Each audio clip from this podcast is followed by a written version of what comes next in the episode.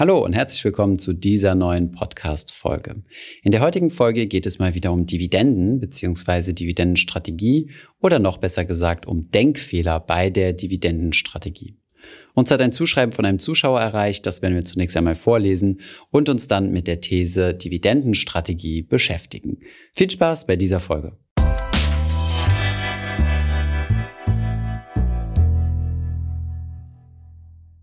Wir haben eine Zuschrift von einem Viewer bekommen, die wir so interessant fanden und die wir auch in so ähnlicher Form in unseren Twitch-Streams gestellt bekommen. Ich lese euch die Frage zunächst einmal vor. Hi Thomas, viele andere YouTuber und Influencer im Finanzbereich teilen regelmäßig Updates zu ihrem Portfolio und wie viel Dividenden welche Aktie ausgeschüttet hat und was sie momentan an monatlichen Dividenden einnehmen. Ich habe irgendwie das Gefühl, dass das aber aufgrund der Kapitalertragssteuer ein eher teures Hobby ist als eine Anlagestrategie. Wie siehst du das? Super, vielen Dank für diese Frage, finde ich extrem relevant. Ich würde diese Frage jetzt mal nicht nur auf die Kapitalertragssteuer beziehen, das werden wir in dem Video auch behandeln, aber zunächst einmal die Vor- und Nachteile einer Dividendenstrategie aufzählen. Denn gerade vor dem Corona-Crash im März 2020 war die Dividendenstrategie eine sehr beliebte Strategie, gerade für Neuanfänger am Kapitalmarkt. Vielleicht an dieser Stelle nochmal eine kurze Erläuterung, was eine Dividendenstrategie ist. Bei einer Dividendenstrategie suche ich mir genau die Aktien raus, die eine besonders hohe Dividende zahlen. Und diese Dividende misst man über die sogenannte Dividendenrendite. Das bedeutet das Verhältnis zwischen der ausgeschütteten Dividende zum aktuellen Aktienkurs. Ist dieses Verhältnis besonders hoch, bedeutet das, dass es eine hohe Dividendenrendite gibt. Bei einer Dividendenstrategie investiert man also in Aktien, die eine besonders hohe Dividende zahlen und auch noch weitere Dividendenfaktoren berücksichtigen, wie zum Beispiel, dass die Dividende sehr langfristig konstant entweder gleich geblieben ist oder sogar langfristig gewachsen ist. Man schließt somit Aktien von Unternehmen aus, die keine bzw. nur eine geringe Dividende bezahlen. Kommen wir zunächst einmal zu den Vorteilen der Dividendenstrategie, um uns dann etwas intensiver mit der Kritik daran zu beschäftigen. Einer der größten Vorteile einer Dividendenstrategie ist natürlich, dass es intuitiv besser nachvollziehbar ist. Man kann schönere Geschichten erzählen. Wie der Zuschauer uns hier geschrieben hat, gibt es viele Influencer, die gerne Screenshots von ihren Dividendenzahlungen teilen. Und das ist natürlich sehr intuitiv und vermittelt eine Geschichte. Wenn man zum Beispiel sagen kann, durch meine Investitionen habe ich zum Beispiel meine monatliche Fitnessstudio-Mitgliedschaft bereits bezahlt. Ich bekomme jeden Monat Dividende von der einen oder anderen Firma ausbezahlt. Somit sind wir auch schon beim zweiten Vorteil, nämlich dem psychologischen Effekt.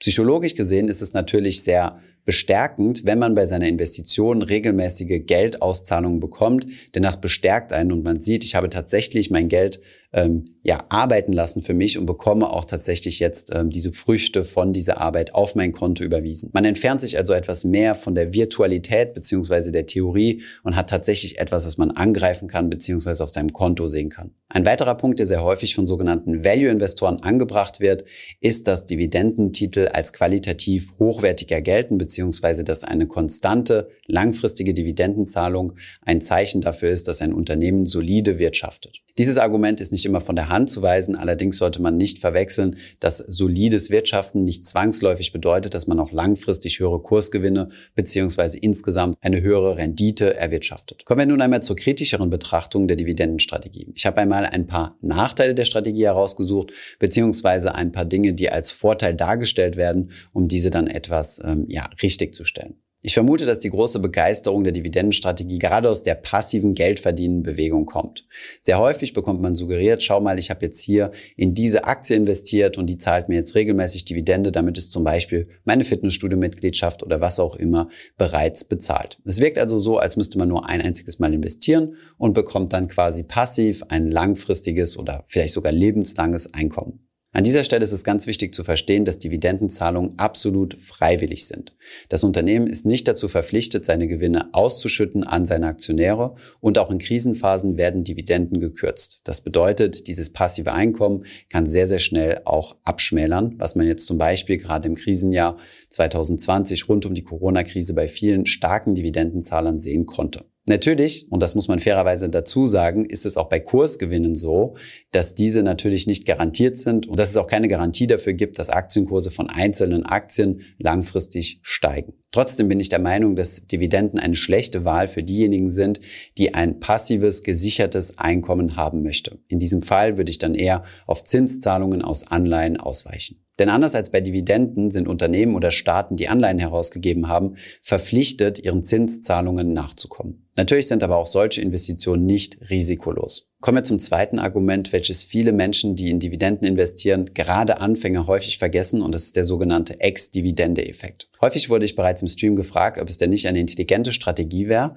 herauszufinden, wann ein Unternehmen seine Dividende ausschüttet, kurz einen Tag davor die Aktien zu kaufen zu warten, bis die Dividende ausgeschüttet wird und dann direkt am nächsten Tag die Aktien wieder zu verkaufen und somit quasi gratis eine Dividende abgestaubt zu haben. Das ist natürlich eine schöne Idee, allerdings seid ihr nicht die Einzigen, die auf diese Idee gekommen sind. Deswegen funktioniert das Ganze nicht. Es gibt nämlich einen sogenannten Dividendenabschlag. An dem Tag, an dem die Dividende ausgeschüttet wird, fällt der Aktienkurs mehr oder minder um genau die Höhe dieser Dividende. Und aus diesem Grund ist es neutral, ob eine Dividende ausgeschüttet wird oder ob die Gewinne im Unternehmen verbleiben und, wie man in der Fondssprache sagen würde, thesauriert werden. Hierzu vielleicht ein ganz kleines Rechenbeispiel. Schauen wir uns ein Unternehmen an, dessen Aktienkurs heute bei 100 Euro steht, welches sich dazu entschieden hat, 2 Euro Dividende je Aktie auszuschütten. Dann würde am Dividendentag 2 Euro je Aktie auf das Konto des Investors überwiesen werden und der Aktienkurs fällt um 2 Euro. Das bedeutet, der Aktionär hat dann vor der Dividendenauszahlung eine Aktie gehabt, die 100 Euro wert ist und nach der Dividendenauszahlung eine Aktie, die 98 Euro wert ist, plus 2 Euro auf seinem Verrechnungskonto. Er hat also weder etwas gewonnen noch etwas verloren. Bei den Unternehmen, die sich dazu entscheiden, die Gewinne zunächst einmal im Unternehmen zu belassen, wäre der Aktienkurs vorher 100 Euro, es gibt keinen Dividendenabschlag, also bleibt der Kurs am Ende auch nochmal bei 100 Euro. Dementsprechend ist es also für die Gesamtrendite auch egal, ob eine Dividende ausgeschüttet wird oder nicht.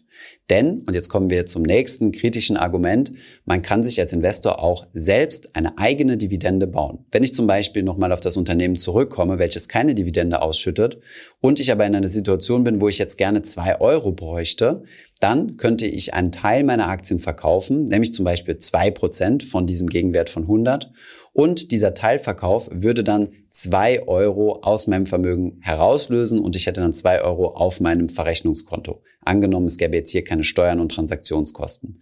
Dann würde ich mich genauso gleichstellen wie der Investor in das Unternehmen mit den Dividenden, der ja zwei Euro auf dem Verrechnungskonto hat und 98 Euro auf dem Depot. Und somit sind wir auch schon in der Dividend Irrelevancy Theory von Modigliani und Miller. Das ist ein wissenschaftlicher Artikel von zwei der renommiertesten Finanzmarktforscher, die im Endeffekt genau das ausgesagt haben, dass es wenn man Steuern und Transaktionskosten nicht mit berücksichtigt, keinen Wertaufschlag für Unternehmen gibt, die Dividenden bezahlen. Es ist also kurz gesagt egal, ob ein Unternehmen Dividenden bezahlt oder ob es die Gewinne im Unternehmen behält und keine Dividenden bezahlt. Diesen wissenschaftlichen Artikel, der übrigens sehr lesenswert ist, haben wir euch natürlich unten in der Beschreibung verlinkt. Kommen wir noch einmal zu dem Argument, dass dividendenzahlende Titel besonders starke und solide Unternehmen sind und deswegen man langfristig von ihnen mehr erwarten kann. Das ist ja so ein bisschen die Theorie hinter dem Value Investing. Gerade wenn man sich die letzten Jahre anschaut, sind Value-Aktien deutlich weniger gut gelaufen als die sogenannten Growth, also die Wachstumsaktien. Hierzu zählen vor allem Technologieunternehmen, die gerade in den letzten Jahren einen starken Boom erlebt haben und somit besser gelaufen sind als die meisten Dividendentitel. Aber auch das ist natürlich nicht in Stein gemeißelt. Es kann natürlich auch sein, dass zukünftig wieder Value-Aktien oder insbesondere Dividendentitel mehr und mehr gefragt sind. Tendenziell kann man eher sagen, dass es interessanter ist, in Dividendentitel zu investieren, wenn die Märkte sich seitwärts bewegen. Das bedeutet, wenn es mal hochgeht und wieder ein bisschen runter geht, ohne große Veränderungen, denn dann profitiert man ja von den regelmäßigen Ausschüttungen der Dividende. Wenn wir uns an einem Markt steigender Kurse befinden, was ja fast schon durchgängig seit dem Jahr 2009 der Fall ist, dann ist es intelligenter, marktneutral zu investieren, also in alle Aktien und nicht nur in die, die höhere Dividenden ausschütten. Außerdem gibt es auch zahlreiche Beispiele, die gezeigt haben, dass ein marktneutrales Portfolio, also ein Portfolio, welches in alle Aktien investiert, häufig bessere Gesamtrenditen abgeworfen hat als ein Portfolio, was sich ausschließlich auf Dividendenzahlungen konzentriert. Das hängt natürlich, wie meistens im Finanzbereich, auch häufig vom Betrachtungszeitraum ab. Kommen wir zu einem weiteren Argument, was von Verfechtern der Dividendenstrategie häufig angeführt wird. Denn dieses Argument lautet, mir ist es lieber, wenn das Geld bei mir liegt und nicht beim Unternehmen, denn dann können die Manager ja Blödsinn damit betreiben. Ich hätte es lieber gerne ausgeschüttet auf mein Konto. Und diese Argumentation ist auch gar nicht so verkehrt, denn sie basiert auf der sogenannten Principal Agent Theorie. Das bedeutet, dass Aktionäre und Manager nicht immer dieselben Interessen haben und wenn ich den Managern das Geld entnehme, ich sie dadurch besser disziplinieren kann. Kommen wir jetzt zu dem Punkt, warum ich das Ganze kritisch sehe. Der Punkt stimmt natürlich. Auf der anderen Seite, was passiert denn, wenn das Geld bei mir auf dem Konto liegt? Und an dieser Stelle sollte man nicht vergessen, dass man ein sogenanntes Reinvestitionsrisiko hat.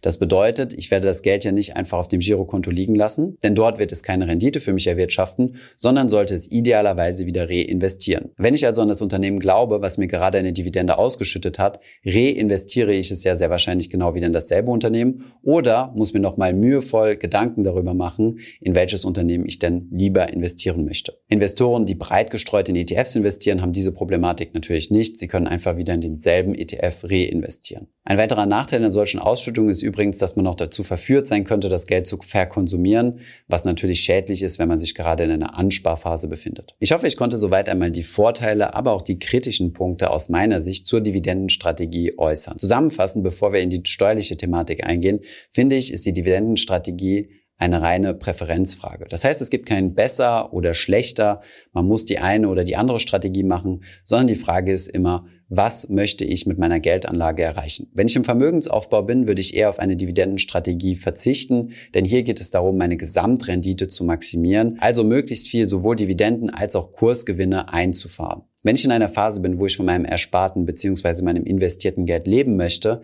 dann kann eine ausschüttende Strategie, also eine Dividendenstrategie, durchaus Sinn ergeben. Denn dann brauche ich ja regelmäßig Geld und werde dann die Ausschüttungen verkonsumieren. Kommen wir einmal zur steuerlichen Betrachtung der ganzen Situation. Grundsätzlich ist es ja so, von der Vorabpauschale mal abgesehen, dass man seine Steuern auf Kapitalerträge dann bezahlt, wenn die Kapitalerträge tatsächlich auch realisiert werden. Das bedeutet, wenn Dividenden auf mein Verrechnungskonto ausgezahlt werden oder ich Kursgewinne realisiert habe, also meine Aktie mit Gewinn verkauft habe. Aus steuerlicher Sicht ist es von daher interessant, diese Gewinne, also Kapitalerträge, so spät wie möglich zu realisieren. Denn dann zahle ich auch erst meine Steuer sehr spät und dann hat nicht das Finanzamt mein Geld, sondern das Geld liegt noch möglichst lange bei mir und kann länger für mich arbeiten. Ich profitiere also länger vom Zinseszinseffekt. Diesen Effekt nennt man den sogenannten Steuerstundungseffekt und hierauf hat sehr wahrscheinlich der Zuschauer, der die Frage gestellt hat, abgezielt, mit dem Argument zu sagen, dass die Steuer ja regelmäßig anfällt und ich somit sehr früh schon Steuern bezahlen muss, nämlich immer dann, wenn die Dividende anfällt, statt eine langfristige Steuerstundung zu betreiben. Dasselbe gilt übrigens bei ETFs. Thesaurierende ETFs sind aus steuerlicher Sicht immer noch interessanter, wenn man einen sehr, sehr langen Anlagehorizont hat. Hier gibt es allerdings eine Ausnahme, auf die ich auch mal eingehen möchte.